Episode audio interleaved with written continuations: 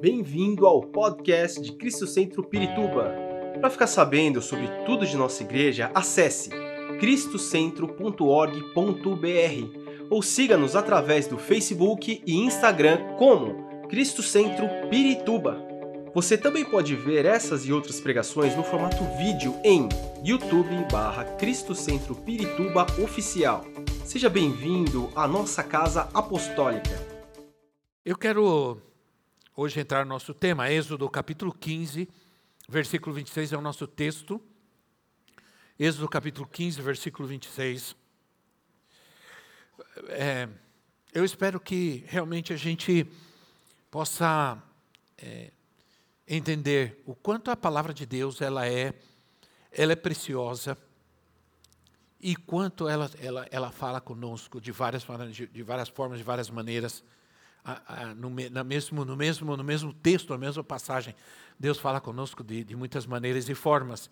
Diz assim: dizendo-lhes: se vocês derem atenção ao Senhor, ao seu Deus, e fizerem o que ele aprova, se derem ouvidos aos seus mandamentos e obedecerem a todos os seus decretos, não trarei sobre vocês nenhuma das doenças que trouxe sobre os egípcios, pois eu sou o Senhor que os cura. Amém? É, é, nós nunca vamos, nunca vamos cancelar um princípio bíblico usando um argumento humano, usando um princípio humano, usando uma lei humana. A única. Só a Bíblia pode cancelar a própria Bíblia. Assim como só a Bíblia testifica, interpreta a própria Bíblia. A Bíblia não pode ser interpretada por nenhum livro, é, por nenhuma pessoa em primeiro lugar. Alguém só pode interpretar a Bíblia através da própria Bíblia. Porque a Bíblia interpreta a si mesma. Porque nós temos o Espírito Santo, ela é viva. Ela tem vida. E porque ela tem vida, ela automaticamente se atualiza. Ninguém precisa atualizar a Bíblia. Tem gente achando que precisa atualizar a Bíblia por aí, né? Mas a Bíblia, ela é, é a diferença da, da, da, Bíblia de um livro de medicina. Você coloca um livro de medicina na estante e daqui a 10 anos, se não menos, ele já está totalmente, é, como diríamos,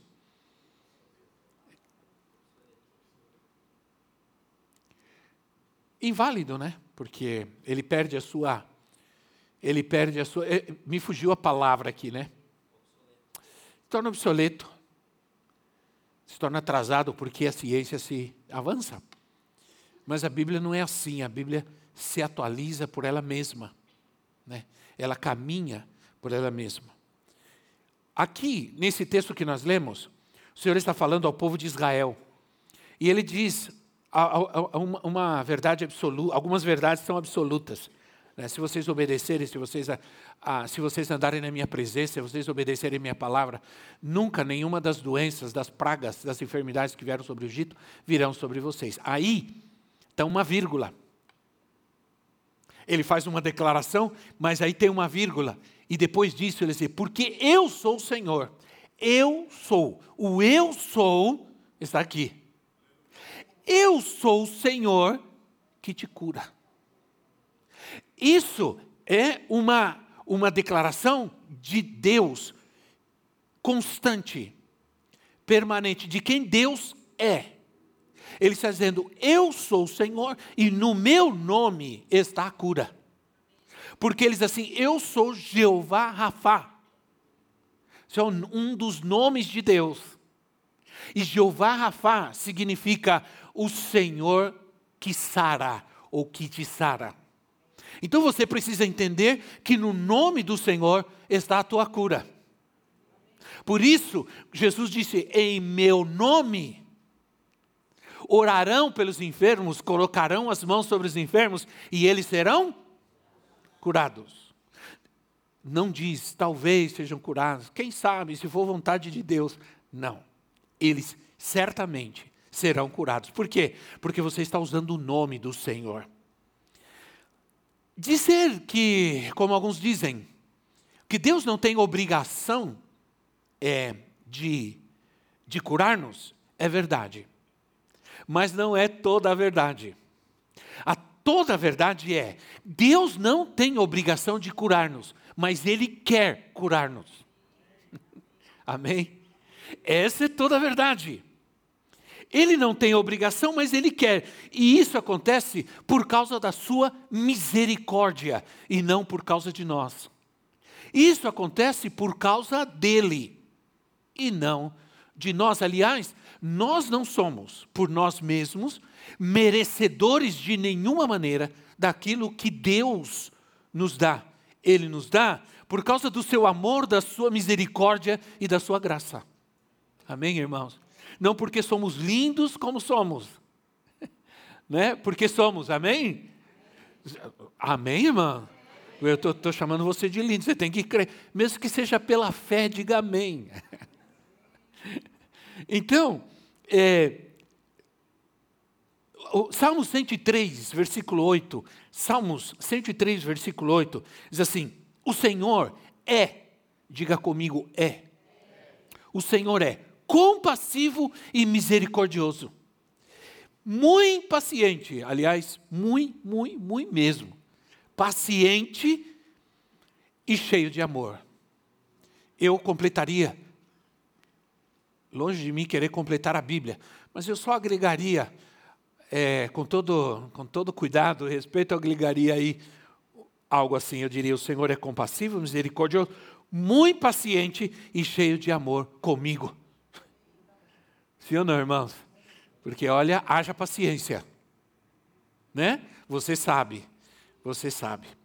Nunca esqueçamos que a cura é misericórdia, que a salvação é misericórdia, que a libertação é misericórdia, que a graça é misericórdia. A graça, ela é de graça, mas ela tem um preço, ela tem um custo, que é a nossa obediência, que é a nossa fé, então, a primeira coisa que eu quero que você entenda hoje é que é vontade de Deus curar. Amém? É vontade de Deus. Não importa como creiam os homens, é vontade de Deus curar. Aí, eu quero que você abra comigo a sua Bíblia em Marcos capítulo 1, no versículo 40.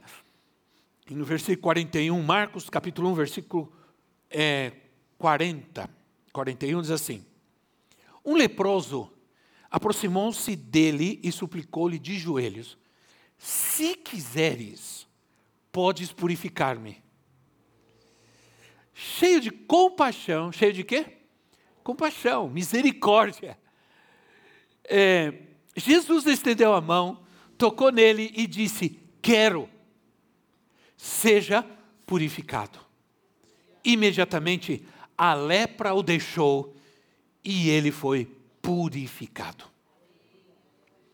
Aleluia.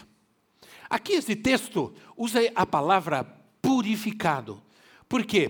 Porque naquela época a lepra era uma doença contagiosa, era uma peste, era uma praga, né? era considerada uma impureza maligna. Inclusive o leproso, é, eles acredita, se acreditava naquela época que o leproso era uma pessoa que estava vivendo aquela desgraça porque merecia. Era resultado de algo mal que ele havia feito, de alguma coisa, de alguma herança, de alguma maldição na sua vida. E por isso ele era uma pessoa impura. Ninguém podia chegar perto de um leproso. O leproso era uma pessoa rejeitada, uma pessoa abandonada. Ele tinha que viver fora da cidade, isolado, sozinho. Ele tinha que andar com uma, uma sineta na mão, quando chegava para entrar perto da cidade, ele andava com uma sineta na mão e dizia: leproso, leproso, leproso para ninguém chegar perto dele. Era uma vida miserável. No entanto, e aqui nós encontramos a misericórdia de Deus, de que Jesus não somente teve compaixão daquele homem, mas tocou nele. Jesus nunca, é, poucas vezes precisou tocar em alguém para curar. Mas Jesus tocou nesse homem. Por quê? Porque quem tocasse num leproso naquela época se tornava impuro. como ele. E teria que ficar sete dias fora da cidade e passar por, por todo um, um ritual de purificação antes de voltar à comunidade. Era considerado impuro. E olha como Jesus vem romper essa lei maligna, maldosa. Vê como Jesus vem rompendo com todo esse preconceito, com toda essa maldição. Ele toca no leproso. É, ele toca no leproso. Mas a pergunta crucial era aqui, Senhor, o leproso, é, e aqui é importante entender, ele sabia que Jesus podia curar. Ele, ele diz assim: se quiseres, podes purificar-me. Ele, ele, o que ele está dizendo, Senhor, eu sei que o Senhor pode, eu sei que o Senhor faz, só não sei se o Senhor quer. Entende? E essas vezes, inconscientemente ou conscientemente, esse é o nosso problema. A gente sabe que o Senhor pode, a gente sabe que Ele faz, mas a gente duvida se Ele quer. Entende? E é isso que atrapalha a nossa vida a nossa fé. Isso que trabalha muitas vezes receber de Deus o milagre. Porque a gente duvida lá no fundo, inconscientemente, às vezes, vamos dizer inconscientemente, para não dizer que o fazemos conscientemente. Nós, às vezes, não o fazemos por mal, mas duvidamos se Ele quer. Será que Deus quer curar-me? Só a incredulidade pode impedir a ação de Deus em nós. Precisamos consultar o nosso coração se não temos dúvidas. É? Se nós não temos algum tipo de preconceito contra a cura. Precisamos crer que através de Jesus nós sim temos a cura. Deus nos proveu toda a cura. O problema da cura não está no Senhor, o problema da cura está em nós. E que, às vezes, o que acontece conosco é que na, a nossa primeira reação é recorrer ao armário de remédios, a caixinha de remédios, ou a nossa farmácia particular, ou imediatamente sair correndo para o médico. Essa é a nossa primeira reação, infelizmente. Porque nós, inconscientemente, lá dentro, essa é, esse é o nosso primeiro recurso. Quando nós é, é, temos um recurso maior. Eu sempre gosto de contar o exemplo na minha própria casa. Imagina, como a gente faz as coisas às vezes inconscientemente. Ah, eu cheguei em casa, a minha filha, isso faz anos já, a minha filha é adolescente, ela estava mal. Tinha um pouco de febre, estava com a garganta inflamada, doendo muito, estava muito mal, estava. E e é, eu cheguei, eu vi ela assim, ela estava deitada no sofá, coberta. E ela disse: Pai, vai na farmácia comprar um remédio para mim. Eu estou muito mal, me dói a cabeça, estou com febre, estou assim, estou assim, me dói o corpo e tal. Imediatamente falei: Tá bom, filho. Imediatamente peguei a chave do carro e saí. Automaticamente. E quando eu estava no carro, falei: Não, peraí eu voltei. O que, eu estou fazendo? Espera aí. Voltei. Falei, filha, eu vou, mas primeiro eu vou orar por você. Aí orei por ela. Orei, peguei a chave do carro e fui. Ainda fui. Você vê como que nós somos? Cabeçudos. Fui. Fui na farmácia, comprei o remédio, voltei. Quando eu chego, ela está na cozinha, mexendo. Na... Eu falei, ué, o que, que aconteceu? Ela falou, estou boa e eu com o remédio na mão. Pensa como eu me senti naquele momento. Primeiro, eu gastei dinheiro. Não precisava. Entende? Apesar de orar e confiar no Senhor, eu ainda fui buscar o remédio para pensar assim: bom, se de repente ele não cura, eu dou o remédio. Vê como nós somos? Como nós somos gente. Por isso que aquele homem correu para Jesus e disse: Senhor, por favor.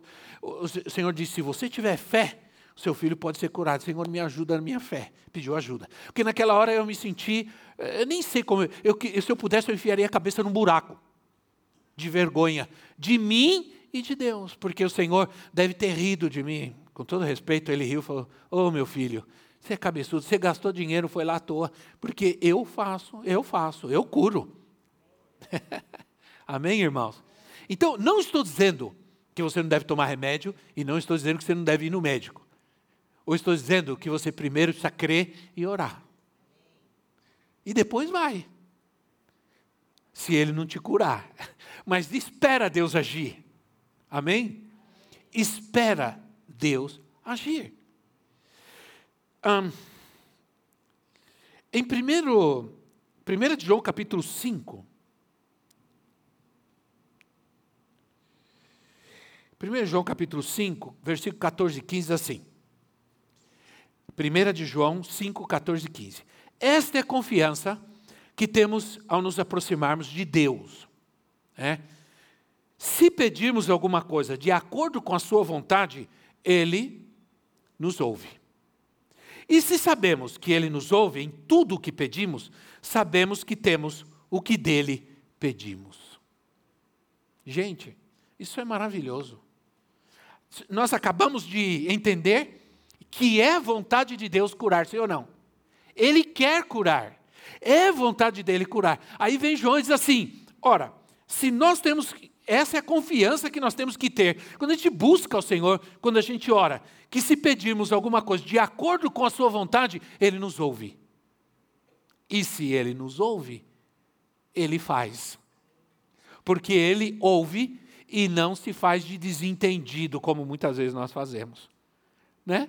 Ele ouve e faz. Diga comigo, ouve e faz. Amém, irmãos? Isso, por quê? Porque Ele é misericordioso e porque se nós pedirmos alguma coisa de acordo com a Sua vontade, Ele nos ouvirá. E acabamos de ver que é sim vontade de Deus, está no seu nome, irmãos, está no nome do Senhor, faz parte dele, do seu caráter. No seu nome está a nossa salvação, no seu nome está a nossa cura, no seu nome está a nossa libertação. Então, é, para mim, uma das passagens mais emblemáticas de Jesus, que eu uso sempre quando eu oro por um doente, foi quando Jesus disse: é, quando Jesus disse o meu nome, colocarão as mãos sobre os enfermos e eles serão curados. Ponto final. Por quê? Eles serão curados por quê? Porque eu, você está usando o meu nome. E a palavra de Deus diz que Deus vela pela sua palavra para cumprir e Deus vela pelo seu nome. É? O nome de Deus é sobre todas as coisas. É, agora, isso tudo é maravilhoso quando a gente crê, porque a grande comissão foi isso, né? A grande comissão. É disso que eu quero falar algumas coisas. Provas bíblicas que é vontade de Deus curar, para que você saia daqui hoje definitivamente crendo que você tem um Deus que te cura. Antes de pensar que você tem um convênio que te atende, um médico que te ajuda, um remédio que, te, que resolve, pensa num Deus que te cura. Né? Pensa nesse Deus.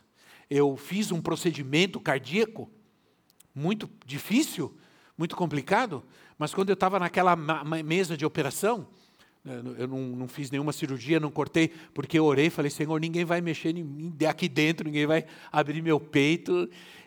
Eu estava ali, mas eu, eu não estava confiando nem no médico nem no hospital, eu estava confiando no Senhor. Tanto que Ele estava comigo, tanto que eu estava em paz, que, que uma, uma das pessoas que estavam medindo é, saturação, batimento cardíaco, disse para mim assim: seu coração bate numa paz, hein, rapaz? Falou para mim. Né? Não, gostaria que ela tivesse me chamado de rapaz, ela me chamou de senhor. O seu coração bate numa paz, porque seus batimentos cardíacos estão a 49 por um minuto. Isso é, eu falei, mas isso não é problema. Ele falou, não, isso é coração de atleta. Coração de jogador de futebol. Aí eu estava numa paz que não me sedaram, porque muitas pessoas têm que sedar porque elas ficam nervosas, apavoradas, sobe a pressão, ficam desesperadas. Eu estava numa paz. Deitei, tranquilo, o médico fazendo um procedimento e eu conversando, né? e conversando com ele, se alguém. Interessante, porque ele disse para mim assim: alguém me ligou e falou para mim cuidar de você. Alguém que me conhece me ligou, falou que você conhece fulano de tal, falou, ah, conheço tudo. Então, essa pessoa, ela trabalhou comigo muitos anos, ela ligou para mim e falou para eu cuidar bem de você. Falei, obrigado, doutor. E conversando. E ele fazendo o procedimento. Entrou lá no meu coração, mexeu aqui, mexeu ali, e eu lá. Né? Alguém perguntou para mim, alguém que fez o mesmo procedimento, eu cheguei nervoso, me internaram. Eu fiquei em observação de um dia para o outro. Eu falei, três horas depois eu estava em casa. Terminou ah, essa, esse procedimento, eu fui levado para uma sala de, de espera e me perguntaram se eu tinha fome. Eu falei, estou morrendo de fome. O médico chegou, eu estava comendo um pratão legal. Ele falou, como que o senhor se sente? Eu falei, estou ótimo, doutor. Então tá bom. Ah, te, deixa ele terminar, dá mais um, não sei o quê, dá um procedimento, e pode mandar ele embora. E eu levantei e fui embora andando. Né? Aí você diz, a ciência, não sei o quê. Não, irmãos, tudo bem. A ciência está muito bem, glória a Deus pela ciência, mas Deus estava comigo. O Senhor estava comigo. Né? E o médico terminou, falou assim, Senhor Rubens, o Senhor é o seguinte, vida que segue e continua, porque o Senhor vai viver muito ainda. Eu falei, glória a Deus, doutor. Obrigado. Dizem que ele é o Ronaldinho da, da, da, medicina cirúrgica de coração, essas coisas que até brincaram, porque alguém, essa, alguém me ligou e disse, olha, esse médico aí é o Ronaldinho da, da, da, da, da angioplastia. E eu disse, aí eu conversando com ele, ele me, me, mexendo comigo, eu, conversando com ele, disse, alguém me disse que o senhor é Ronaldinho da, da, da, da, da cirurgia cardíaca, e ele disse, obrigado, deu risada. Quando terminou, falei, doutor, o senhor fez dois gols hoje colocou dois estentes em mim, o senhor fez dois gols hoje. Ele deu risada, né? Então a gente brincando, saí brincando. Fui. Deus estava comigo. Quando terminou, eu disse: Senhor, obrigado, o Senhor está comigo, o Senhor cuida de mim, esteja onde nós estivermos. Né? Deus está contigo. Deus às vezes vai permitir que você passe pelo vale da sombra da morte, Ele vai permitir que você passe por momentos difíceis na sua vida, mas a promessa dele é que embora você viva esses momentos, Ele vai estar contigo e Ele vai, no final, vai te livrar. Ele te livrará. Ele te livrará do, do laço do passarinheiro, da peste perniciosa. Né, irmãos? Ele te livrará. Ele te guardará na sua presença, no seu cuidado. A grande comissão de Marcos, em Marcos capítulo 16, do versículo 15 ao 18, fala justamente sobre isso. Quando Jesus nos deixa esse decreto, ele nos deixa essa ordem, ele nos deixa esse imperativo do céu, de que nós devemos ir pregar o Evangelho, que nós devemos pregar o Evangelho a toda criatura. Quem for, batizar, quem for batizado será salvo, né? Quem, primeiro que nós devemos pregar o Evangelho a todos. Ora, aí ele diz: quem crer e for batizado será salvo, e quem, porém, não crer será condenado. Esses sinais hão de acompanhar os que creem. O meu nome expulsarão, os demônios, falarão novas línguas, pegarão em serpentes, e se alguma coisa mortífera beberem, não lhes fará mal, se impuserem as mãos sobre os enfermos, eles ficarão curados. Ficarão curados. Olha que interessante. Aí o texto diz assim: que nós devemos pregar o evangelho a todos, Aqueles que creem serão salvos, e aqueles que creem receberão cura, libertação no nome do Senhor. Então, irmão, a cura não é para todos, nem para qualquer. A libertação não é para qualquer um. Vou te dizer uma coisa que é bíblica. Quem não tem Jesus não tem direito à libertação. Só tem direito à libertação quem tem Jesus. Sabia disso? Porque a libertação é o pão dos filhos. Jesus disse assim: se você expulsar o demônio de uma pessoa e ele sair, andar por lugares áridos, voltar e encontrar a casa vazia, varrida, limpa, é? ele volta e volta com sete mães. E a situação daquela pessoa fica pior. Quem tem o direito de libertação são os filhos de Deus. Você primeiro precisa receber Jesus, você primeiro precisa se encher do Espírito Santo, precisa ser uma pessoa cheia da presença de Deus e depois buscar a libertação na sua vida, porque a libertação é um direito do Filho de Deus. Amém, irmãos? Se uma pessoa vier buscar libertação e não quer Jesus, a gente ora por ela, abençoa ela e manda ela em paz. Mas a gente não vai orar por libertação para aquela pessoa, porque a gente não quer que o estado dela seja pior do que antes. Primeiro a gente diz, a gente tem que levar ela a receber a Cristo. Recebe a Cristo na sua vida, porque Ele é o libertador. É Ele quem nos liberta. Então, o Evangelho que Ele quer que nós pregamos, ou preguemos, melhor dizendo, a toda criatura, inclui a cura. Inclui a cura. Quantas pessoas já foram curadas? Olha, irmãos, eu vou dizer uma coisa para vocês. Eu, tô, eu cresci no Evangelho.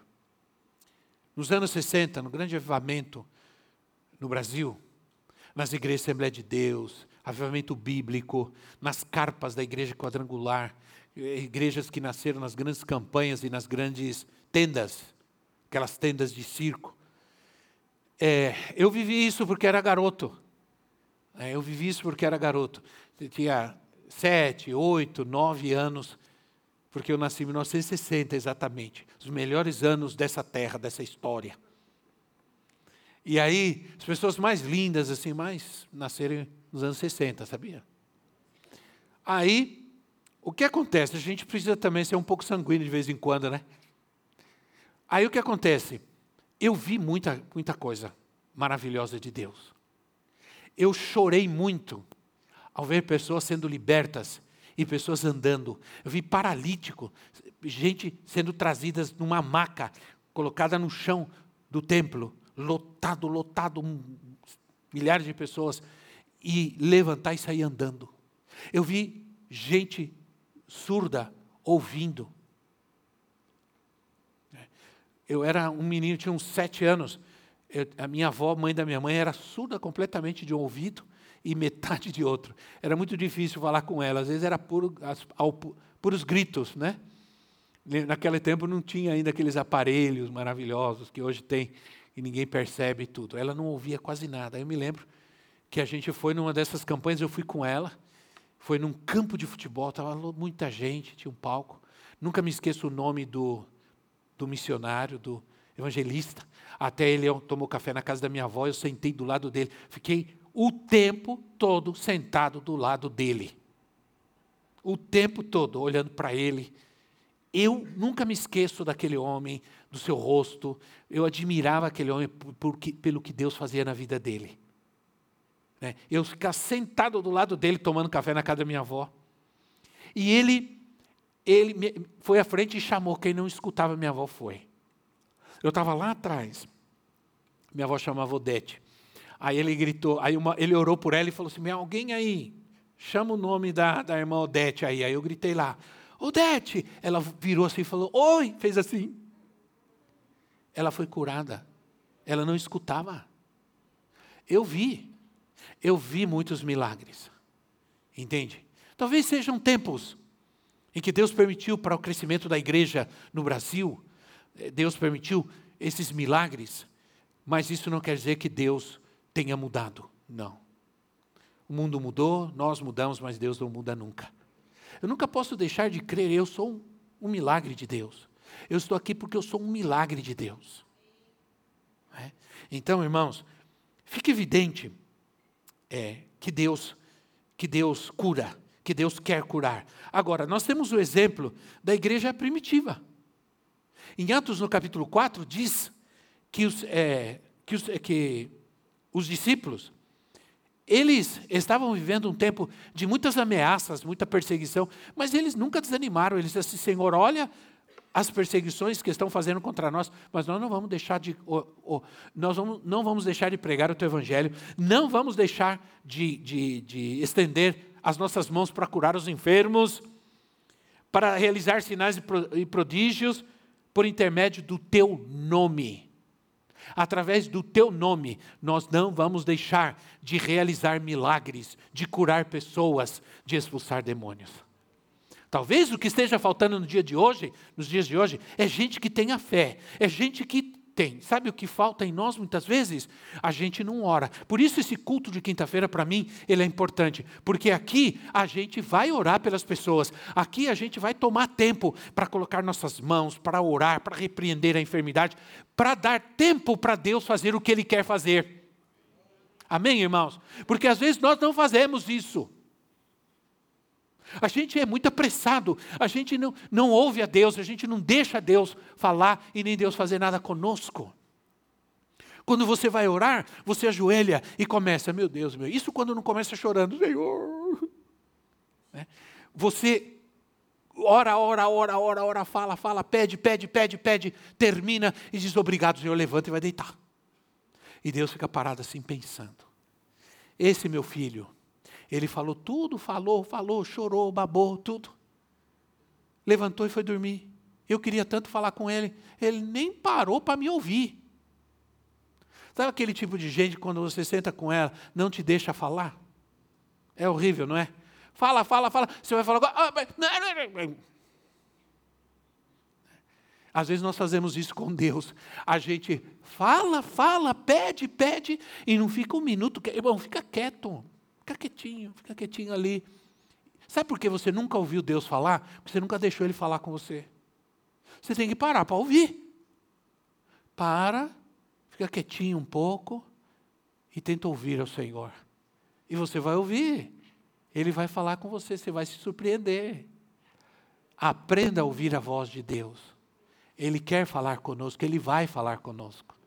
Amém, irmãos?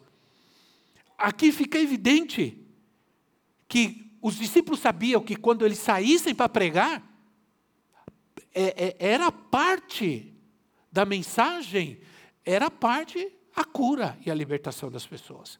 Era algo que estava junto. É, não, não vou dizer que aqui, não vou desmerecer a palavra, dizer que era um pacote, não, porque não é um oferecimento, mas fazia parte da mensagem do Evangelho, da mensagem da cruz. Salvar, curar, libertar porque era, era parte da mensagem. As pessoas tinham fé para serem curadas, isso é verdade. Se você pegar Jesus, você vai ver que muitos, ou quase todos, que procuraram Jesus, eles tinham fé. Vai em paz, a tua fé te curou. A tua fé te curou. Procurar Jesus, duas vezes, pelo menos, se surpreendeu com a fé das pessoas. Um homem que chegou a ser assim, Senhor, é: minha filha está enferma, está em casa doente, está mal, está morrendo, mas vai lá, vem cá, vamos lá, põe a tua mão e ela será curada. E Jesus olhou para aquele homem, diz o texto que Jesus estava sentado e Jesus o seguiu. Me chama a atenção esse texto, sabe por quê? Porque em nenhum lugar da Bíblia Jesus seguiu alguém, só nesse caso. Todos seguiam a Jesus, mas nesse dia ele seguiu aquele homem. Por quê? Porque aquele homem agiu com fé. Quando você age com fé, você move a mão de Deus ao seu favor. Quando você age com fé, Deus olha para você. Amém, irmão? Porque Deus não faz acepção de pessoas, mas Ele faz acepção de fé. Entende? Acepção de fé. A Bíblia diz que sem fé é impossível agradar a Deus. Você não agrada a Deus fazendo sacrifício, dando dinheiro, fazendo um monte de coisa. Você agrada a Deus tendo fé confiando nele, confiando na Sua palavra, confiando que Ele salva, que Ele cura, que Ele liberta o aflito. Então, Jesus uma coisa que nós precisamos não somente saber, mas crer, é que Jesus é o mesmo. Ontem, ontem, perdão, hoje e sempre. E sempre. Isso está em Hebreus capítulo 13, versículo 8. Né? Agora, no, no ministério de Jesus, e para mim há duas passagens que são cruciais, Atos 4 e, a, e Atos 10, que mostra como Jesus estava presente na vida da igreja, como o evangelho estava presente na vida da igreja. A, a igreja Jesus, enquanto esteve aqui, curou, libertou, mas quando Jesus continuou, quando a igreja continuou, quando Jesus já não estava mais na terra e a igreja continuou, os milagres continuaram, as curas continuaram, as libertações continuaram, porque havia gente que cria, gente que tinha fé, gente que pregava um evangelho completo. Hoje não se prega um evangelho completo. se prega um evangelho meia, meia, meia, meia boca, né? Um evangelho bola murcha. Porque você prega o evangelho, mas manda as pessoas ir para o médico, manda o desorientado para o psicólogo. Não tem nenhum problema com psicólogo, com psiquiatra. Antigamente, na igreja, psicólogo e psiquiatra era gente maluca. Né? E a gente nunca devia mandar ninguém para psicólogo nem psiquiatra, porque é, era coisa para gente maluca e tudo. Hoje a gente entende um pouco mais que há possibilidades, que há enfermidades que elas são físicas, que, que elas são neurológicas, é, elas são psíquicas e não apenas espirituais. Mas eu costumo dizer: o diabo é o diabo. Quando ele não faz, ele se aproveita. Entende? Ele não faz, mas ele se aproveita. Ele se aproveita da debilidade humana, da debilidade mental, da debilidade moral, da debilidade emocional, para atacar e para destruir. Essa é a grande questão. Nós vamos crer no nome de Jesus. E nós vamos a crer mais ainda. Porque esses dias, não sei se vocês viram, eu não quero ser exagerado nem assustar ninguém, mas um, um, um homem chegou às 22 horas no hospital, com dor no peito, com problema de respirar. Atenderam ele e mandaram ele sentar na sala de espera para esperar e esqueceram ele. Esqueceram. No outro dia, foram buscar o homem para oferecer um café e tudo mais. O homem estava morto, sentado numa sala de espera do hospital. Supostamente, ele estava num lugar que iria ajudá-lo a não morrer. Então entenda uma coisa: quantas pessoas na pandemia não, estavam bem, entraram no hospital e saíram contaminados, doentes? Então, irmãos, nós cada dia mais temos que crer. Crer, crer no nome de Jesus. Usar hospital, é, remédio e tudo mais, mas crer no nome de Jesus. Amém? Então, a cura é para todos. Quantos creem? Ele não mudou. Ele é o mesmo. No nome dele está a cura. No nome dele está o milagre. É? No nome dele está o poder. Quando eu dei aquele exemplo de que eu orei por uma mulher, lembra que a mulher perdeu os, os tumores que ela tinha? O que o Senhor fez naquele dia foi mostrar para mim que ele curava. Ele falou: Eu quero que você veja isso, para que você saiba que eu curo. Quando dois homens, numa igreja, num congresso que eu fui em Costa Rica, não conseguiam expulsar o demônio de uma mulher, depois de duas horas, eles me chamaram. Aí pedi permissão ao pastor, ele deu, eu fui lá na sala, quando cheguei, a mulher estava no chão. Eles estavam todos suados, lugar quente, muito quente. Eles estavam molhados os pés da cabeça, eles estavam exaustos e o demônio debochando, rindo. Eu olhei e falei assim: eu não vou ficar aqui duas horas, nem vou suar que nem esses coitados, não. Eu fiquei um, um tempo assim e o demônio, aquela mulher cuspia para todo lado. Na verdade, era o demônio, né? Era uma serpente, ela estava toda torcida assim. Aí eu orei e o Espírito Santo na hora me mostrou. Essa mulher, ela fez um, pacto lá, uma macumba lá, uma feitiçaria, e ela, e ela fez uma prática de feitiçaria e usou terra de cemitério. Olha que coisa maluca, né? Você, para você dizer uma coisa dessa, para você revelar uma coisa, você tem que, tem que ter certeza que Deus está te falando, né? Aí eu, eu, eu falei, comecei a orar, dizer em nome de Jesus, eu cancelo na tua vida essa maldição que veio sobre você, esse espírito que entrou em você quando você fez aquela, aquela, aquela, aquela feitiçaria, quando você fez aquilo lá, usou terra de cemitério. Mas para quê quando eu falei isso? Quando eu falei terra de cemitério, é, aquele demônio pulava dessa altura assim. E gritou e saiu. E saiu. A mulher. Aí terminou. Eu saí, fui para o meu lugar, sentei lá, fiquei quietinho lá.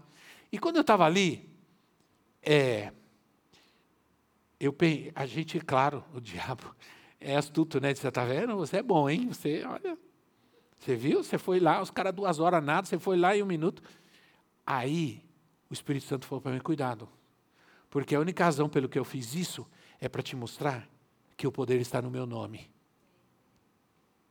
E que se não fosse eu, você nunca mais, você nunca poderia saber o que tinha acontecido.